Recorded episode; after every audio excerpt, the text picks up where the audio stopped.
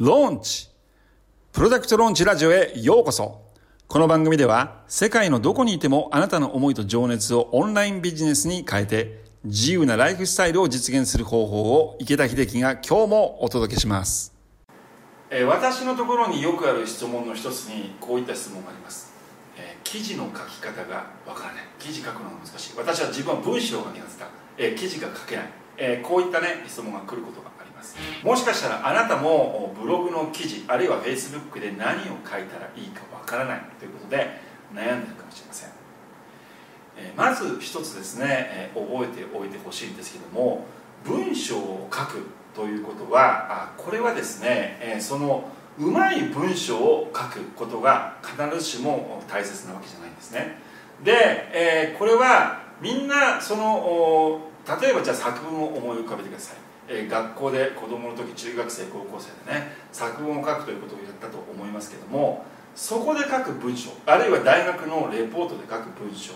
こういった文章とあなたがえー、あなたの価値提供をしていくあなたの見込み客に価値提供していく文章というのは明らかに異なるわけです、えー、あなたは自分の知識やあ自分のその持っている知識をうまい言葉でうまく伝えるっていうことはこれは必ずしも必要ないんですね。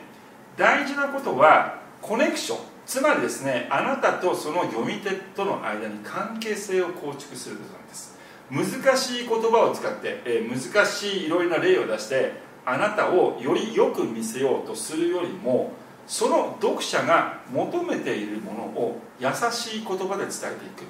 これがはるかに重要なんですね。でこれをきちんとやっていくとあなたの文章は読まれる文章になります。そして文章を作っていく上でもう一個大事なポイントがあるんですけどもその文章をあなたの記事を読んだ人があなたの顔を想像できるあなたの声を想像できる。そういったような文章を書くことが重要です。マーケティングにおける文章というのはうまい文章を書くことじゃないんですね。むしろそれよりもまるで話をしているかのような広告調の文章。そういった文章という方がはるかに共感をも抱かれも読まれる文章になるわけです。でじゃあどうやってそういった文章を作っていくのか。そのためにはまずはあなたのその読み手ブログやフェイスブックの記事の読み手が何を求めているのかそれをしっかりと定義する必要があります。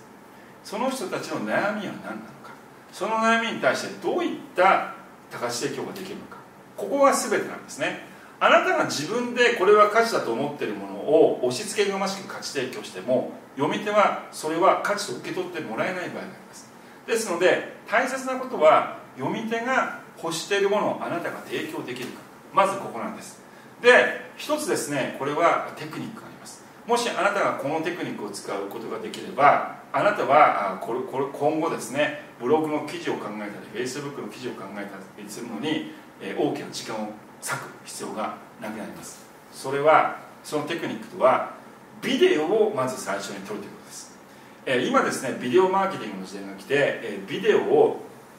より活用していくことによってあなたはたくさんの価値提供情報を提供することができるようになるわけなんですね。でじゃあ例えばですねあなたがその YouTube にアップするビデオを一つ撮ったとします。でその YouTube で撮ったビデオをじゃあ文字に起こす。こういった作業をやることによってその YouTube で喋った内容の文字がそのまま記事にすることができるようになるわけなんです。これは実際にやってみると分かるんですけども文章を考えて書くよりも動画を撮ってそれを文字に起こした方がはるかにその簡単なケースっていうのはあるわけですね。実際に私自身やってみてそのか昔はかつてはですねたくさん文章を書いてたんですけども今は動画をしたいほとんど動画で、えそのコンテンツを提供するというやり方に切り替えてます。で私自身感じていることが動画やライブストリーミングで、えこういった形で価値提供した方がはるかに簡単です。で、ここで価値提供したものをその後に文字起こしをしてこれをですねブログの記事にしたりあるいは Facebook の記事にしたりという形でコンテンツをブロコンテンツをビデオから文字にしていく。そしてそれを量産していく。という形でやっていくことによってより効率的にあなたのコンテンツというのを作っていくことができるようになります。でそれができるようになるとあなたは読まれる文章。とそしてその見込み客の人が求めている